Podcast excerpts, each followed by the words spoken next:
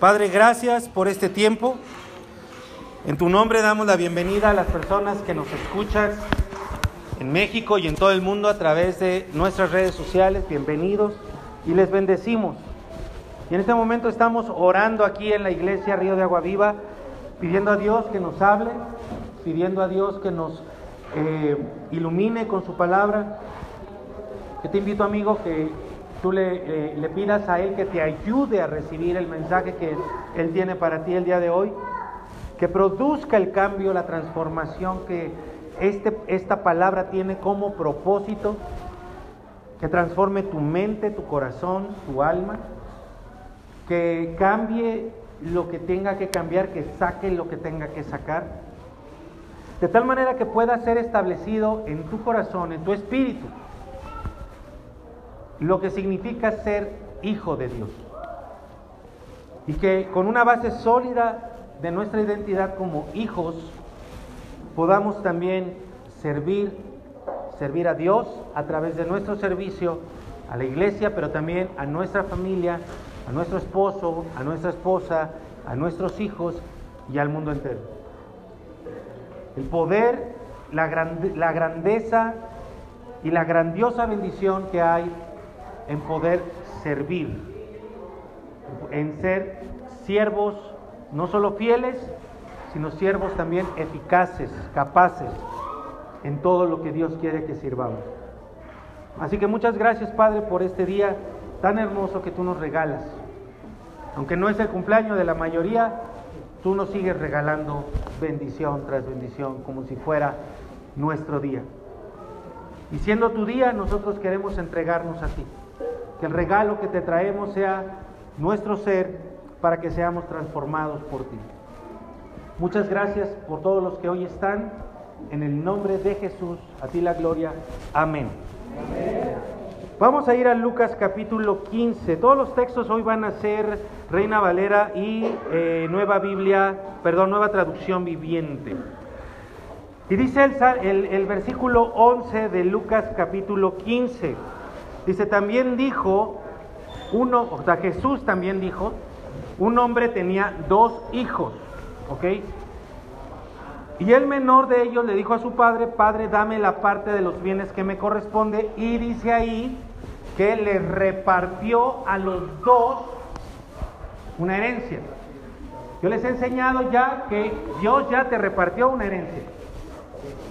¿Sí? Entonces cuando viene uno a pedir, resulta que Dios se las da a los dos. Entonces hay una herencia que tú ya tienes, que tú ya has tenido. Y el punto es qué has hecho con ella, cómo la has usado. Porque muchas de las cosas, perdón, todo lo que le pidió este joven a su padre fue para gastarlo en sí mismo, en sus placeres. Entonces por ahí hay una, una, una indicación en qué has gastado lo que Dios te ha dado, no solo dinero, todo tipo de bendiciones. ¿En quién lo has gastado? ¿Para quién lo has gastado? Y lo cierto es que nuestra tendencia, la tendencia egocéntrica de nuestra naturaleza caída, es siempre ver por nosotros, antes que ver por los demás. Y eso va totalmente en contra de los principios del reino. Servirnos a nosotros mismos no es un principio del reino. Ver por nosotros mismos no es un principio del reino. Es un principio del mundo. Entonces piensa tú cómo te has regido a partir de todo lo que Dios te ha dado ya. ¿Cuánto has producido? ¿Cuánto has multiplicado? ¿Cuál ha sido tu fruto? Y aquí pon atención en esto.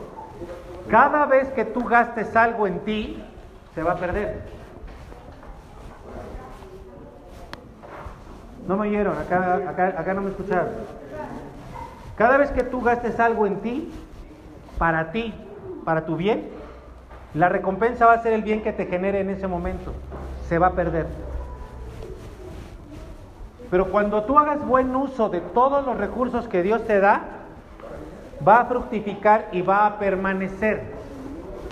Muchos de ustedes han comprobado esto que les estoy diciendo con su dinero. Cada vez que lo han gastado en ustedes, se ha perdido, no tienen, no tienen hoy, ni saben en qué gastaron. Hoy, hoy ya ni siquiera se acuerdan en qué gastaron o cómo se les fue ese dinero. Y ahí hay un ejemplo de todos los demás recursos que Dios nos da cuando los gastamos en nosotros. Por ejemplo, el tiempo. A los, a los jóvenes, ¿verdad? Que son tan característicos de perder el tiempo en las redes sociales. Pero eh, todo ese tiempo que inviertes en ti es tiempo perdido. Pero cuando tú inviertes el tiempo en alguien más o en lo que Dios te dice, ahí permanece. Cada vez que tú gastas el tiempo de un domingo en ti, creyendo que vas a, vas a sumar a tu vida, lo que estás haciendo es restarle, estás perdiendo. Mi querido Sergio, ya entraste sano, vas a salir fortalecido el día de hoy de acá. ¿Por qué se lo digo? No sé qué le pasó, no había visto su mensaje, pero estaba, llegó deshidratado acá. Ustedes véanlo ahorita. Cachetón, rozagante, hermoso. Pero te, va, te vas a ir fortalecido de acá. No porque yo lo diga, sino porque esa es la promesa de Dios para los siervos. Y tú la recibiste hace rato. Cualquier persona que esté enferma, que pone su confianza en el Señor y dice, yo voy a ir. Qué difícil nos costó no apapacharnos, ¿verdad? Porque, cuesta, porque es más poderoso el amor que nos tenemos que cualquier coronavirus o victoriavirus o, o, o, este negramodelo virus, ¿verdad? Y bola de pecadores que se ríen porque conocen bien, ¿verdad? Todas esas cosas que les estoy hablando. Yo me tuve que documentar. Ahora, ¿cómo has gastado eso? Pero ¿cómo lo tienes que gastar? ¿Cómo, ¿Cómo tienes que gastar lo que Dios te da como hijo? Ahora, vamos al libro de Reyes capítulo 18, versículo 1, donde hemos estado meditando. Y dice ahí en el versículo 1, dice, pasados muchos días, hoy sabemos que muchos días son tres años y medio, se vino palabra de Jehová a Elías en el tercer año diciendo, ve, muéstrate acá y yo haré llover sobre la faz de la tierra. Entonces, fíjate aquí, acá no estaba Jesucristo. Y tenemos a dos personas en dos posiciones consideradas hijos, ambos. Un profeta y un rey. El rey acá, esposo mandilón de doña Jezabel, ¿sí? Era rey. Y el rey siempre fue considerado un hijo de Dios. Lo era. Dios lo consideraba así. Y tenemos al profeta, acá, de perdón, Elías. Ahora fíjate por favor los recursos de los que te estoy hablando, que casi siempre tenemos en mente el dinero. Ahorita les puse el dinero y el tiempo, pero fíjate acá, dice que a uno de sus hijos, ¿qué le dio? Palabra. Y una palabra de algo que iba a suceder en el mundo real. Ah, es que la palabra no es real. No, sí, la palabra es tan real que lo que Dios le dice que va a suceder en el cielo, en la tierra, con las nubes, al ratito empezó a suceder. Ahí le está dando un recurso. ¿Tú estás de acuerdo que Elías pudo haber dicho, como no sé quién, ay, esto vendrá de mí? ¿Será del Señor? ¿O será, o será, o será mío? No, imagínate, imagínate que vaya con el rey y le diga que, que va a llover. No, no, y luego no llueve. ¿Sí me estoy explicando? Ahora fíjate en el versículo 17, por favor, de ese mismo capítulo 18. Dice, cuando acá vio a Elías, o sea, el, el hijo rey ve al hijo profeta y le quiere cargar la bolita de la, de la desgracia de la tierra. ¿Por qué? Porque Elías había dicho, no va a llover en tres años. O no va a llover hasta que yo diga. Ya llevaba tres años y medio hasta ese momento.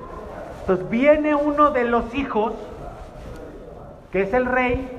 Ojo, por favor. Por eso, por eso yo luego acá les digo, ¡hey! Porque viene acá uno de los hijos sin entendimiento. Y le dice, tú eres el culpable de la situación que estamos viviendo. Mira, a ver, ahora sí pueden, pueden hacerlo entre matrimonios y entre familiares. Voltea con la, si tienes a un, familiar, a tu papá, a tu, a tu hijo, a tu esposo, a tu esposa, voltea con ellos y dile, y dile, tú eres el culpable de lo que nos pasa. Ay, ¿verdad? Me encanta el poder que tiene este lugar, ¿eh? porque de pronto acá todos son santos. O sea, les digo, les digo, dile a tu esposa que ella tiene la culpa de todo. No, ¿cómo? No, no. Las esposas, o sea, ahorita hubo varias esposas. Ay, no, pastor, ¿cómo cree? Ánimas del purgatorio, ¿cómo, cómo se le ocurre? Pero ¿cómo se lo dicen allá afuera, no? Cuando, cuando tú tienes esa, esa, esa actitud, tienes, estás demostrando una total falta de entendimiento. Tú dices, es tu culpa, por tu culpa estamos como estamos. ¿O no? ¿Cuántas veces han peleado así? ¿Y cuántas? O sea, a lo mejor alguien aquí está creyendo que la situación por la que están pasando es culpa del otro. Entonces viene el hijo, uno de los hijos, el hijo rey, el que se supone que tiene que tener entendimiento para gobernar, y le dice al profeta, por tu culpa estamos así. Ahora fíjate, si el otro hijo no hubiera tenido entendimiento, contesta como el esposo y como el esposo. Ah, no es cierto, es por tu culpa. Y ahí, se enfrascan y de ahí ya no salen. ¿Sí? Pero fíjate, dice, y él respondió en el 18, yo no he turbado a Israel. Y le da prueba, tú y la casa de tu padre, dejando los mandamientos de Jehová y siguiendo a los Baales. ¿Qué había hecho uno? Había declarado la palabra de Dios. ¿Qué había hecho uno con los recursos? Lo puso al servicio de los demás, aunque ese servicio fue declarar sequía. Ojo, ¿eh?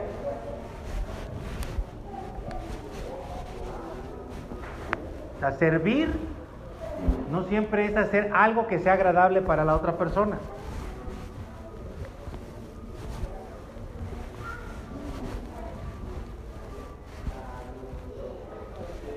Si alguien, si alguien anda mal de sus piecitos y yo digo lo voy a servir, puedo cargarlo o puedo orar por él y decirle, vamos chiquito, camina, camina, camina.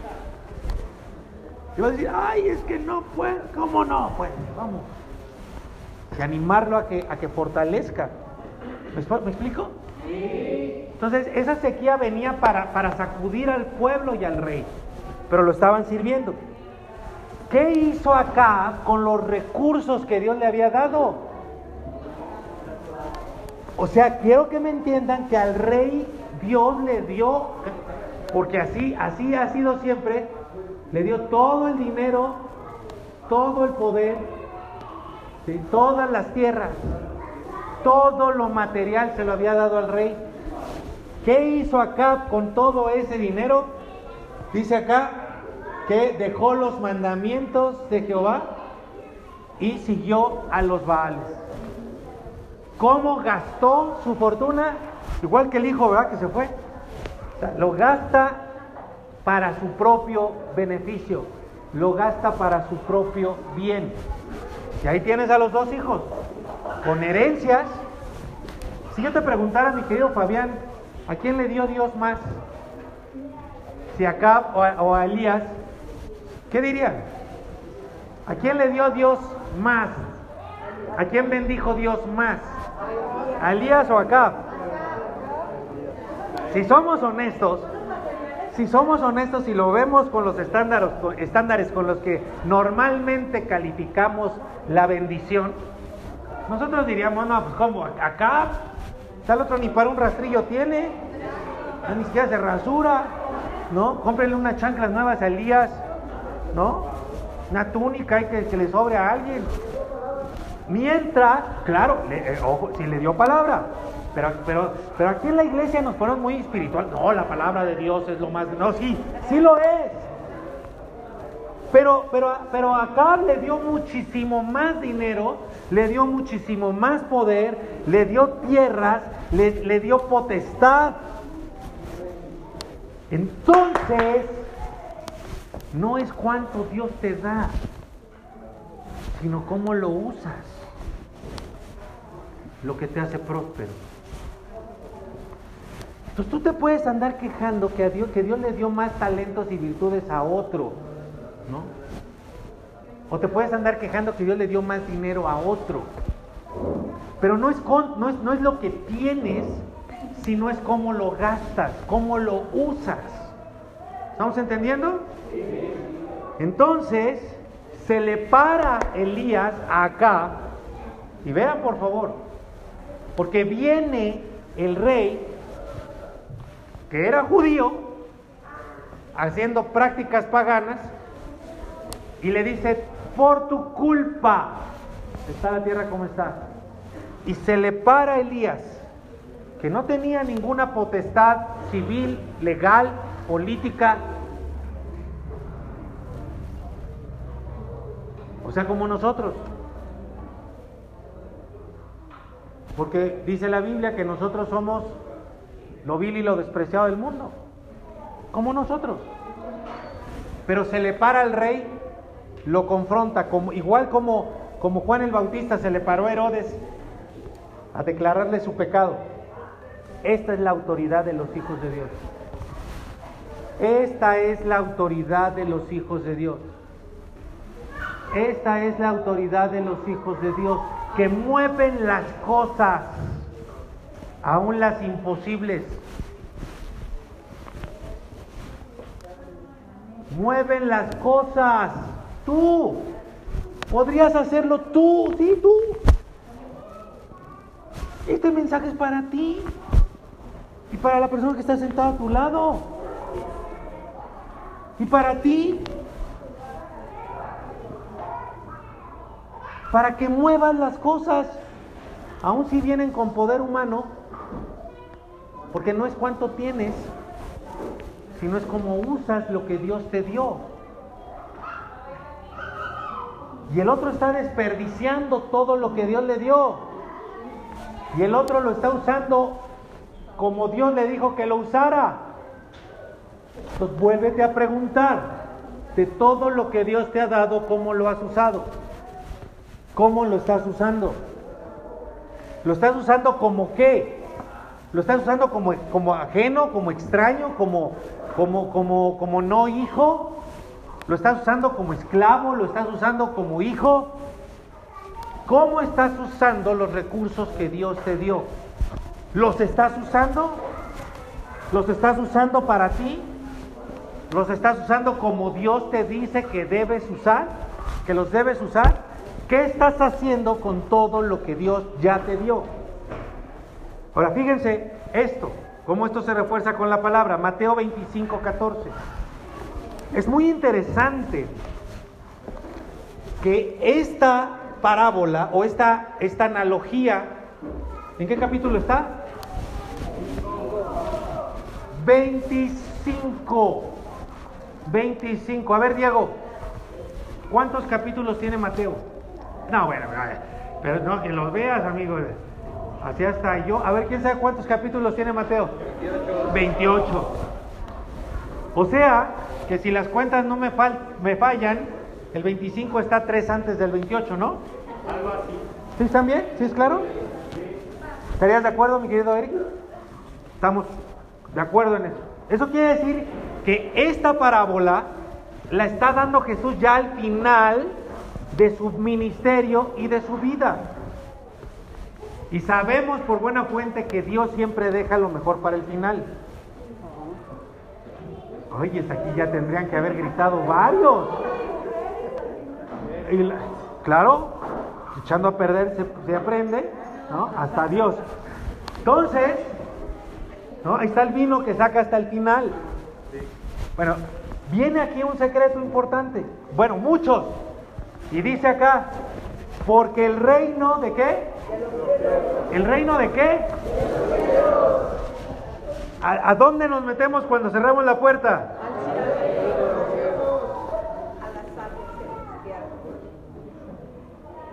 Y nosotros movemos las cosas en... Entonces tenemos que aprender de lo que es el reino de los cielos. De pronto, aquí, aquí está el reino de los cielos y alguien lo cree. Y dice, Señor, yo no quiero más medicinas para mi estómago. ¡Pum! Lo imposible. ¿Quién sabe cómo? Pero se mueve. Se mueve y de pronto paredes del estómago renovadas. Renovadas. Díganme quién es Bruno. O sea, me van a decir, pues Bruno, no. O sea, ¿qué, ¿de qué privilegios goza Bruno? Porque pasa muy seguido acá al frente. La regaría si piensas así. Exacto, ¿como quién? Ah, hazlo, hazlo, hazlo, Erika, hazlo. Señor, quita el coronavirus que traigo, quítamelo. No, no, no, no, no. Y si es eso, y si fuera eso, Señor, quítalo. No, les voy a dar este dato. No sé si alguien de aquí sabía que, el que se escribió del coronavirus en 1981. 1900. Bueno, yo vi el dato en 1981 en el libro El ojo en la oscuridad donde, detalla, no en profecía, ¿eh? detalla que en la región de Hu, o como se diga, Wuhan, eso me suena como a Wuhan Teriyaki, eh, en la región de Wuhan se iba a desatar el virus, un virus con las características que hoy estamos viendo. ¿A qué nos estamos enfrentando, mis queridos amigos, hermanos y hermanas? Eso es de lo que les voy a hablar, porque hoy sus ojos están velados, no, entendemos lo que pasa, pero nos vamos a, dar cuenta de lo que nos enfrentamos. Pero para eso es importante que afirmes tu posición como hijo. El reino de los cielos es como esto, el reino donde tú estás, donde espero que estés. Y si estás ahí, usa los recursos que Dios te está dando. No los recursos del mundo, los recursos del reino de los cielos. Eso, ahora, ¿cómo es? Porque el reino de los cielos es como un hombre que yéndose lejos, llamó a quienes? Ay, aquí no llamó a sus hijos.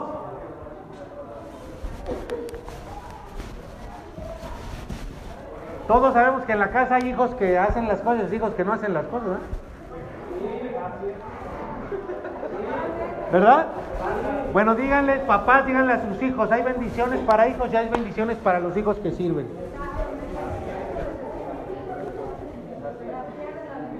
Enséñenles así con la palabra. Porque no puedes ser socialista en tu casa. Ay, ay, ay, ay, ay. Ay, ay, ay, ay, ay. No sé a quién le esté llegando, le vaya a llegar esto, en qué año, en qué mes pero alguien va a saltar del pisotón que acabo de dar. O sea, tú no le puedes quitar al que trabaja para dárselo al flojonete.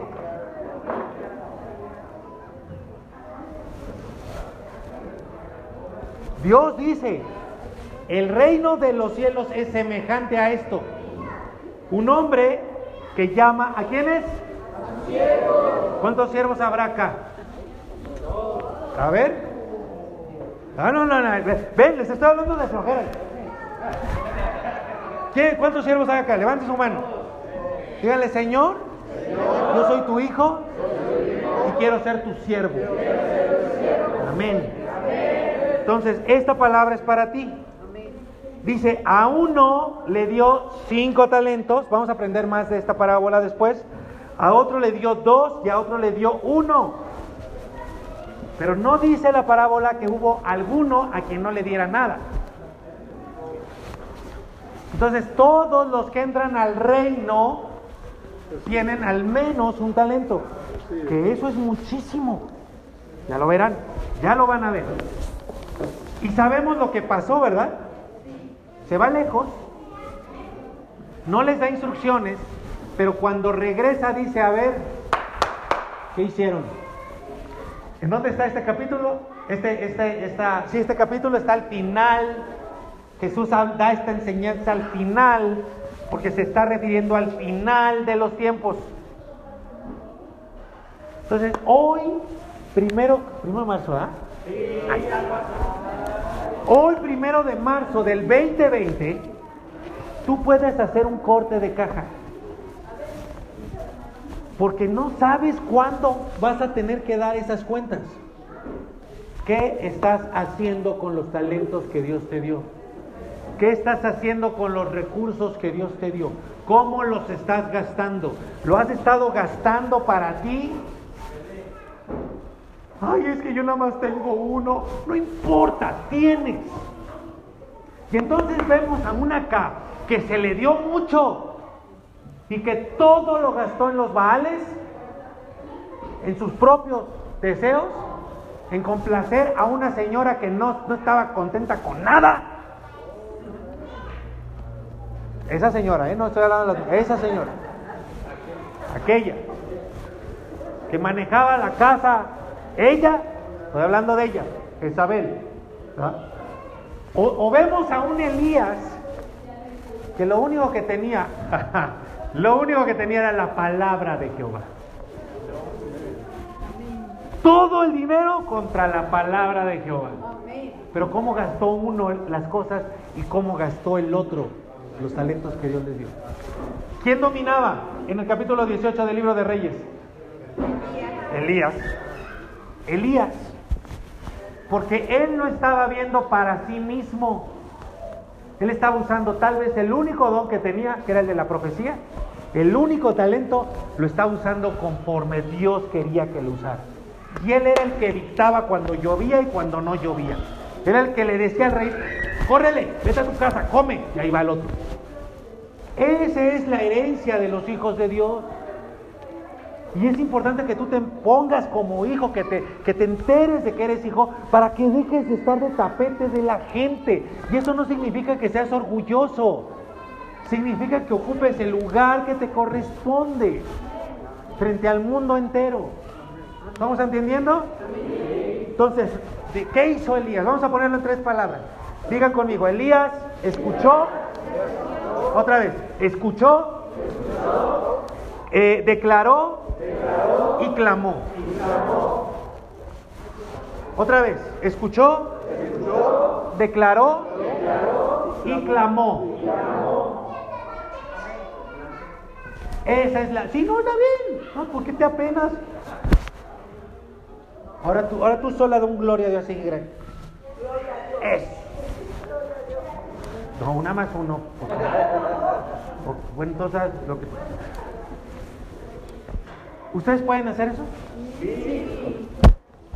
Así se gasta en el reino de los cielos. Así se gastan los recursos.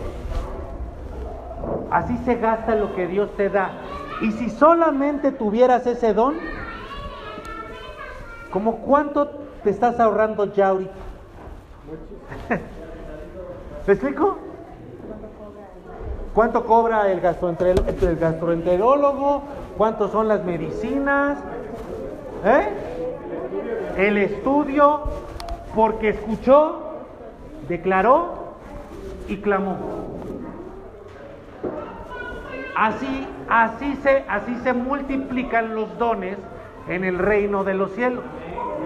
Por eso estamos motivándoles a que, a que escuchen el domingo, a que declaren todos los días y a que clamen en su cuarto, en la habitación, que sucedan las cosas imposibles para el ser humano. Oye, pastor, ¿y podría pedir a que, que, se quiten las nubes del cielo? Claro. Y un día, un día podría pedir que se le cierren las puertas a los otros que, este, que, están, eh, que son competencia mía, hazlo. No, no les estás deseando mal, estás usando tus recursos que están a favor tuyo por estar en el reino de los cielos. pero no lo uses para ti. Y ahorita vamos a ver un poquito más de esto. Ahora, fíjate, a ver otra vez, por favor, porque ya, va, ya veo dos que tres ahí que se les están cerrando los ojos. Ayúdenles, por favor. ¿Te acuerdas un poquito? Eso. Ahora díganos, digan por favor otra vez. ¿Escuchando? Otra vez, todos, todos, todos. ¿Escuchando? Declarando. Clamando. Lo puedes hacer, ¿cierto? Ahora fíjate por favor Efesios capítulo 1, versículo 3. En este momento estoy como ya han pasadita la mitad del mensaje.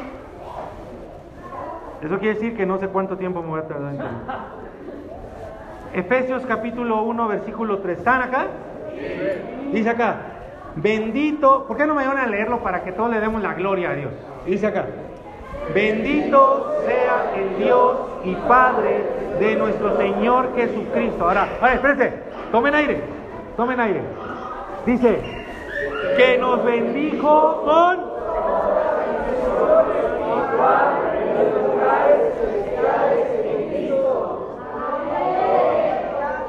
¿Con cuánto estás bendecido? Toda, ¿qué? A ver, otra vez. Escuchando, declarando, clamando. ¿Pero en base a qué? A toda bendición espiritual. Que, o sea, si, si, si tu único talento, o sea, si tú fueras una de las personas a las que Dios le dio un talento, si tú fueras de los siervos, mejor dicho, a los que Dios les dio un talento, ese talento, parte de ese talento, estaría compuesto de toda bendición espiritual. ¿Lo puedes empezar a entender, a dimensionar? Ahora, te bendijo con toda bendición espiritual. Eso ya te bendijo. ¿Cómo lo estás usando?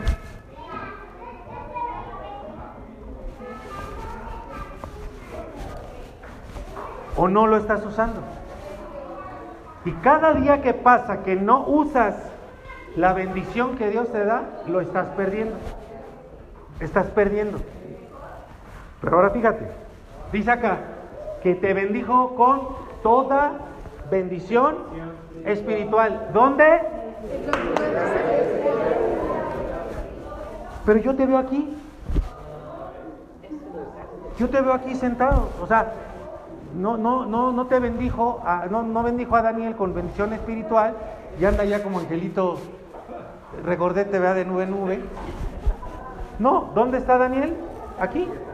Y Lupita está aquí, y Lupita está aquí, y Roberto está aquí, y Sauro está aquí. Porque esta es la región espiritual. Amén. Dios te bendijo con toda bendición espiritual en la región espiritual. Pero ¿dónde es la región espiritual? Aquí. O sea, donde tú estás. Eso quiere decir que la, la región espiritual está compuesta de materia. El dinero que traes está en la región espiritual. El coche que traes está en la región espiritual. El cuerpo que tienes está en la región espiritual. Por eso cuando tú das ese paso de fe, vienes, cuando tú das ese paso de fe y te metes en tu cuarto, eh, eh, sigues en la región espiritual, pero empiezas a mover las cosas que suceden en la región espiritual, pero no de a gratis, sino con todos los recursos de toda la bendición espiritual con la que Dios ya te bendijo. ¡Ah! Por eso tenemos que alabar con todo nuestro corazón. Porque cuando tú estás acá, algo está pasando allá afuera que tú estás enfrentando y se cumple lo que Dios dice que Él va a hacer frente a tus enemigos. Pero si tú estás, tú puedes, tu cuerpo puede estar aquí, pero tú afuera de la, de la región espiritual, lejos del cielo, porque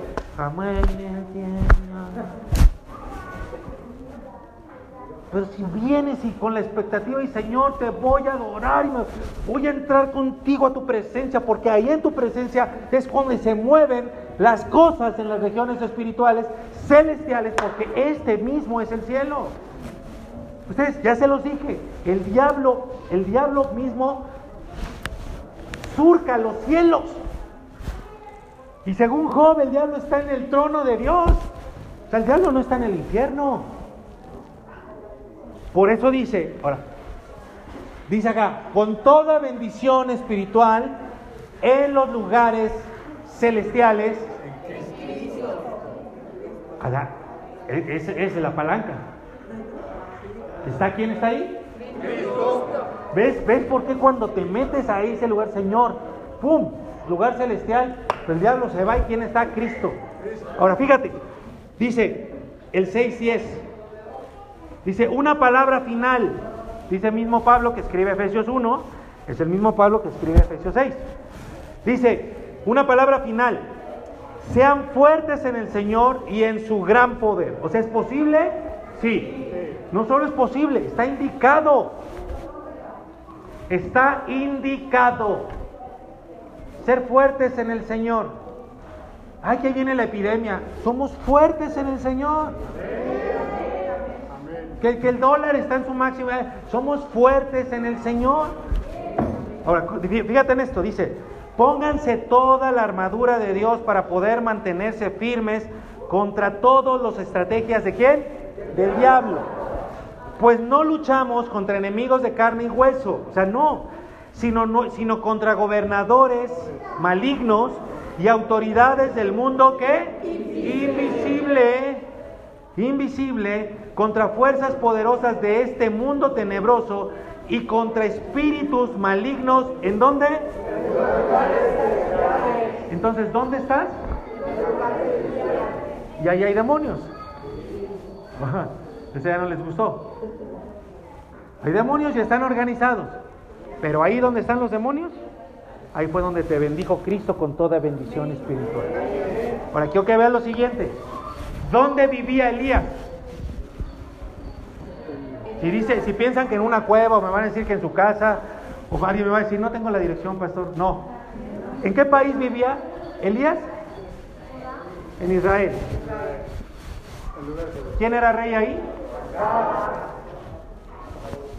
O sea que Elías vivía donde gobernaba un hombre maligno. ¿Dónde vivía Elías? Ahí. ¿Dónde nos puso Dios a nosotros? ¿Dónde están los demonios? Ay, Señor, por favor, ten piedad de nosotros. ¡No! Es ahí donde Dios quiere que estemos. Porque frente a los demonios, Él nos bendijo con toda bendición espiritual. No, no, no, no, no, no, creo que no lo vieron.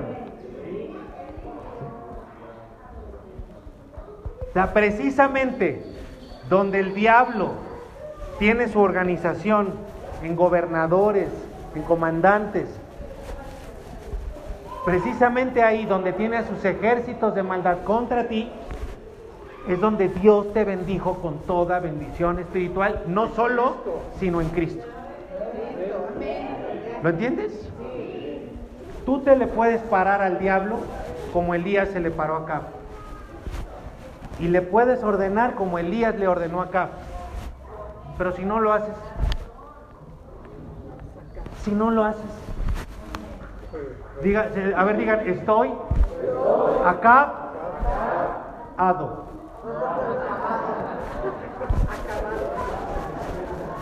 Pues sí, si no lo haces estás acabado. Porque teniendo todas las bendiciones espirituales con las que Dios ya te bendijo. Y tú andas papando moscas y no haces nada y nada más te la pasas trabajando y te la pasas quejándote y te la pasas sufriendo y tratando de salir adelante tú solo y echándole más ganas. Y luego no vienes el domingo porque tienes mucho trabajo que hacer o porque estás enfermo por cómo te, te, te, eh, partiste el lomo en la semana. Entonces todos los recursos que Dios te dio como hijo los estás desperdiciando de la peor manera. Así porque no los estás usando para ni para tu beneficio ni para el beneficio de nadie más. amén? Termino. Termino en breve. Vamos a regresar a Lucas 15 porque aquí está la línea que nos va a permitir continuar, pero también con lo que yo quiero que tú te quedes que te dije al principio. Lucas capítulo 15, versículo 15, nueva traducción viviente. Regresamos a la parábola de los dos hijos, el padre con los dos hijos. Ya el hijo se fue a malgastar todo su dinero, toda la herencia. Ya, no, ya, ya, ya la perdió todo. ¿Ok? Pero todavía no vuelve en sí. Todavía no se percata de que es hijo. Ya lo perdió todo. Yo he conocido personas, yo he conocido personas de iglesia que caen en la cárcel, los he ido a ver y me sorprende que aún en la cárcel, en el reclusorio, todavía no les cae el 20 y siguen en sus mismas necesidades. Digo, Dios mío, ¿qué necesita esta persona? Entonces nosotros podemos caer en desgracia y ni la desgracia podría sacudirnos de tal manera que nos, que nos haga ver y entender. Así estaba el hijo acá. ¿Por qué? Porque dice que convenció a un agricultor local de que lo contratara y el hombre lo envió a su campo para que diera de comer a sus cerdos. O sea, nomás fíjate la, la situación de este cuate.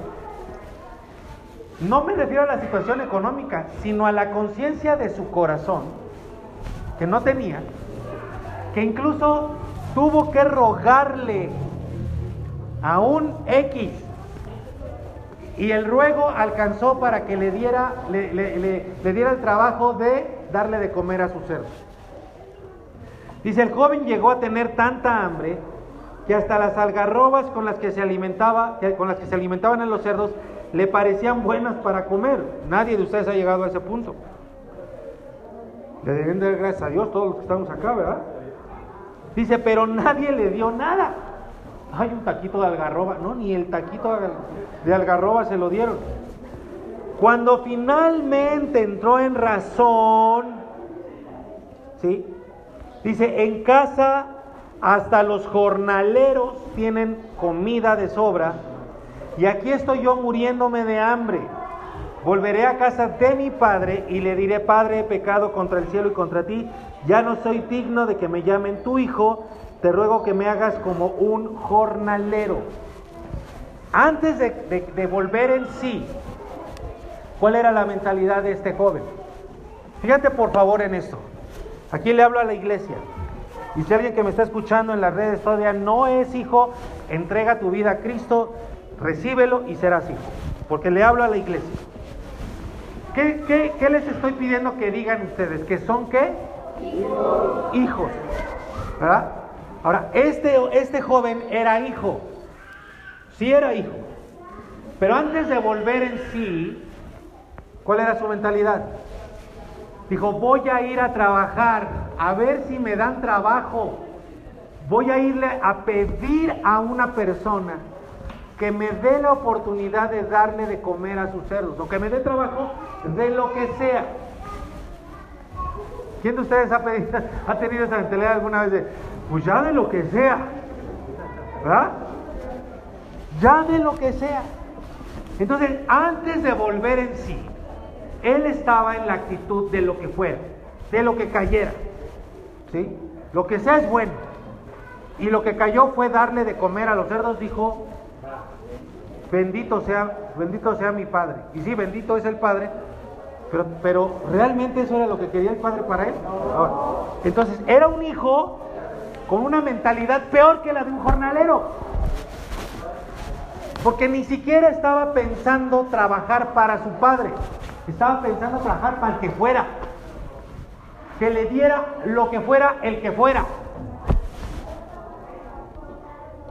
Uf, qué terrible condición. Entonces, por favor, díganme, digan ustedes conmigo, yo puedo ser un esclavo del mundo.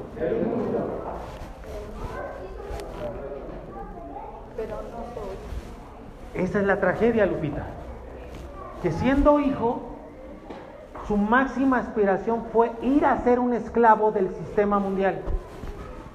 Y entonces ahí tienes a las personas tratando de conseguir su sustento de lo que sea. donde contraten.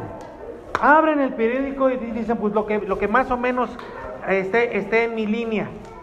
¿Sí? Y pues eso. Y luego los papás y las mamás les dicen a sus hijos este, que no quieren estudiar, que no quieren ir a la iglesia, ponte a trabajar, ¿de qué? De lo que sea. O sea, o sea que hasta que hasta desde la casa la educación es de ser un esclavo del mundo. Porque cualquier trabajo que tú vayas a buscar al mundo te van a esclavizar. ¿Cuánto te van a pagar por una jornada de ocho horas? ¿Mucho? No mucho. Y te van a, y te van a decir, y hay hora de entrada.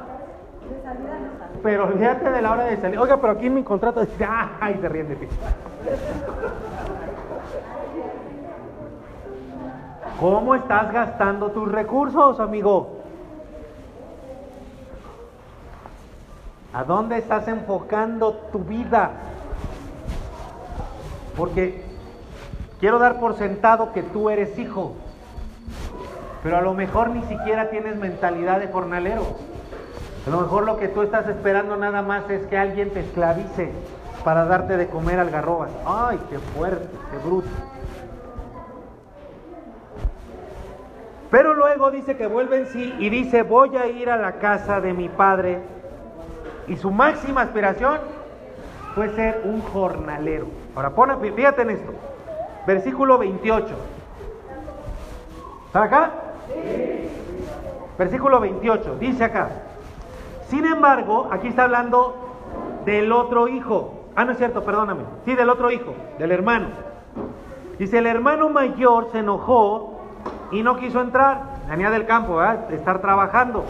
Dice, dice la, la parábola que venía del campo.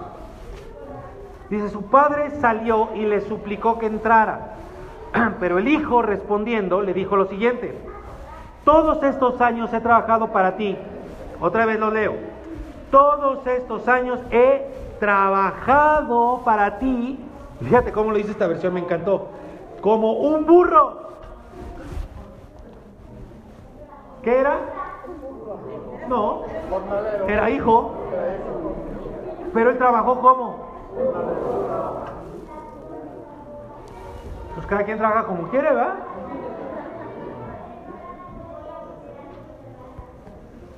Ayer, ayer hablaba con, una, con un matrimonio y decía él, decía, todos estos años he sido un esclavo de mi esposa, le he dado gusto en todo lo que ha querido.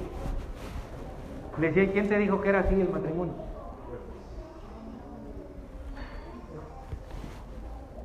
Porque, porque de qué se quejaba él? De que ella no le reconocía. Pues si le das todo, nunca te va a reconocer. Porque lo que una mujer necesita, una esposa necesita, es un esposo, no un genio de la lámpara maravillosa. Necesita alguien que la guíe, que la proteja, que la guarde, que la sepa alimentar, que la sepa motivar, que la sepa animar, no que le dé todo. Y las mujeres van así, eh, con cara de, vírgenes, mirando para el cielo. eso quisiera la carne de la esposa, como la carne del, esposo quiere, quiere que la esposa haga todo. Pero si nos ajustamos a lo que realmente se establece, la esposa necesita a un verdadero hombre como esposo. No necesita un pelele que haga todo lo que la esposa diga. Cualquier mujer se va a cansar antes o después si tiene por esposo un pelele. Como, ah, ay, qué casualidad, como acá. Y Jezabel. Y vean, vean, vean, vean cómo terminan esas personas. Bueno, entonces este hijo trabajaba en su perspectiva, trabajaba como burro. ¿Para quién? Para su papá. ¿Y quién caramba le dijo que había que trabajar así? ¿O que había, trabajar, había que trabajar por esos motivos? Dice, y nunca me negué a hacer nada de lo que tú me pediste. Y en todo ese tiempo no me diste ni un cabrito para festejar con mis amigos. ¿Sabemos lo que le dice el papá? Hijo. O sea, no le dice burro. No le dice asno. Dice, a ver, burro, ven para que no. Le dice, hijo, hijo. Ya después yo creo que sí pensó que burro eres, ¿no? Pues, le dijo, hijo, todo lo mío es tuyo, papá. Chiquito, hermoso, cachetón. No lo has usado. No lo has usado. Entonces, mira, una opción en la que tú te puedes posicionar en esta vida es trabajar como esclavo para alguien que ni conoces. Que, por cierto, te lo digo, es, es la mayoría de la gente. Para eso educan en las escuelas, para que le vayas a trabajar a alguien que ni conoces. Segunda opción, segunda opción, puedes trabajar para tu padre como siervo. Como burro. Porque hay mucha gente que cree que va a culpar sus culpas sirviendo. Y cuando los ves más, más hacendosos es porque traen la conciencia bien cargada de cosas feas. Mucha gente en las iglesias quiere servir para demostrarle a su papá algo. Para pedirle a, su, para pedirle a Dios que lo perdone trabajando. Dios no te perdona por tu trabajo. Dios no te perdona por tu servicio. Entonces tú puedes ser hijo y tener una mentalidad de esclavo o de jornalero, o puedes ser hijo y querer ir a trabajar para tu padre como siervo. Ojo, porque eso suena, dice, yo, yo, yo, yo pienso que algunos dirán, pues que no es así. Repito, pon atención en lo que estoy diciendo. Tú puedes trabajar para tu padre con mentalidad de un sirviente. A ver si eso ayuda más. ¿Qué era lo que tenía este hombre, este segundo hijo? Todos estos años yo he estado en la iglesia y he estado trabajando y te he servido y, te, y acá y he cargado y he traído y he llevado. Y tú no me das nada, Dios. Entonces, primera mentalidad, siendo hijo, eres esclavo o jornalero. Segunda mentalidad, vas a trabajar para tu padre, pero como sirviente. ¿Me estoy explicando? Sí. Ahora vamos a ver la tercera. Dice, sin embargo, su padre dijo a los sirvientes, aquí está hablando de cuando regresa el primer hijo. ¿Qué le dijo el primer hijo? Padre, he pecado contra el cielo y contra ti. No soy, no soy digno de ser llamado tu hijo. Hazme como a uno de tus jornaleros. ¿Qué le responde el padre? Dice, sin embargo, su padre ni le respondió, ¿verdad? Y le dijo a los sirvientes, rápido, traigan la mejor túnica que hay en la casa y vistan a mi hijo. Consigan un anillo para su dedo y sandalias para sus pies. Maten el ternero que hemos engordado. O sea, o sea, se acaba de gastar la herencia el burro este. Se acaba de gastar todo lo que su padre le había le correspondía. Y ves al papá diciendo, no, no, no, ¿por qué le vamos a dar? No, a ver, sí, vamos a hacer una fiestecita, pero sáquense el marranito flaquito ese que tenemos. Lo mejor de lo mejor, ¿para quién? No, es que, me están durmiendo. Lo mejor de lo mejor, ¿para quién? Y dice, maten el ternero que hemos engordado. Ojo, o sea que ya lo estaba preparando. Tenemos que celebrar un banquete, porque este que estaba muerto y ahora ha vuelto a casa, estaba perdido, ha sido encontrado. Entonces comenzó la qué? ¿Qué, qué, qué comenzó?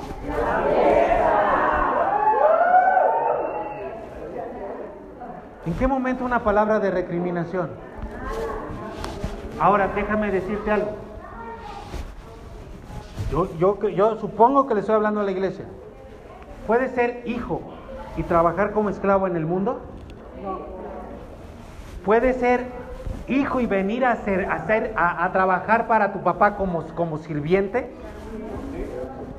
¿O puede ser hijo y siervo? Hijo y siervo. No, no, Quiero que me lo entiendas muy bien. Nicasio, ponte de pie. Necesito que me lo entiendas bien. Entiéndanmelo. Sergio, no es lo mismo que tú siendo hijo trabajes con una mentalidad de sirviente a que siendo hijo sirvas. O sea, tú vas a ser hijo y vas a tener la mentalidad de hijo. ¿Cuál es la diferencia? Tú no vas a servir porque va, para que vayas a ganar algo, porque ya lo tienes todo. Entonces, ¿por qué vas a servir? Ah, ¿por qué vas a servir?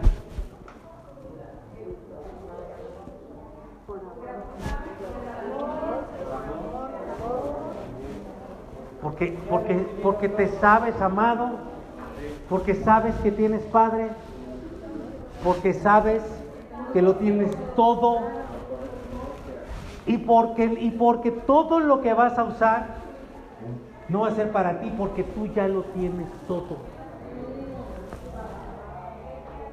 Ay, yo no sé si me están entendiendo. Tú no tienes que hacer nada para tener alimento en tu casa. Les refirió una parábola para que entiendan cómo es el reino de los cielos. El reino de los cielos es semejante a este hombre que llamó a sus siervos. El reino de los cielos es como un hombre que teniendo dos hijos, para que entendamos que como hijos tenemos cubierto absolutamente todo.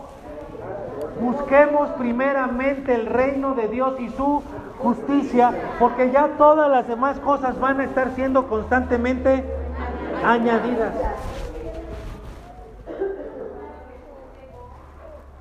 Entonces, dijo, si se rompiera hoy aquí esto,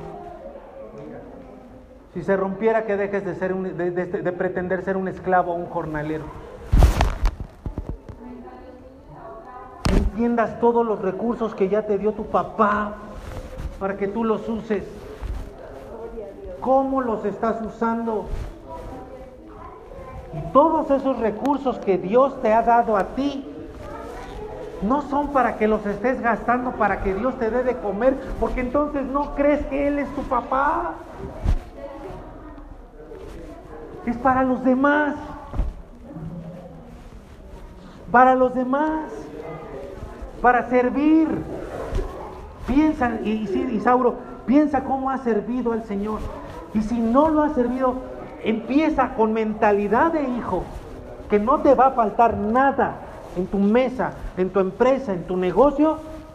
Empieza a servirle al Señor como hijo, como hijo. Y dile, papá, aquí estoy, dime en qué te puedo servir. ¿En qué te puedo servir? Aquí estoy, aquí estoy. ¿Cómo te sirvo? No importa la edad que tengas, no importa la edad que tengas, aunque te veas como Charlie, no importa la edad que tengas, digo de jovenazo, de jovenazo. Charlie se ve rozagante. Porque Dios lo ha bendecido. Porque Dios nos rejuvenece cuando le servimos. Les voy a hablar de esto la próxima semana. Como, como hijo, como hijo, como hijo, como hijo, sirviéndole. Hay hijos siervos. Lo que Dios no quiere es que haya siervos que quieran llegar a ser hijos.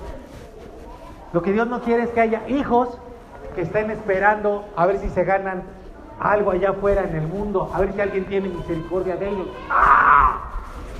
¡Ah! ¿Me estoy explicando?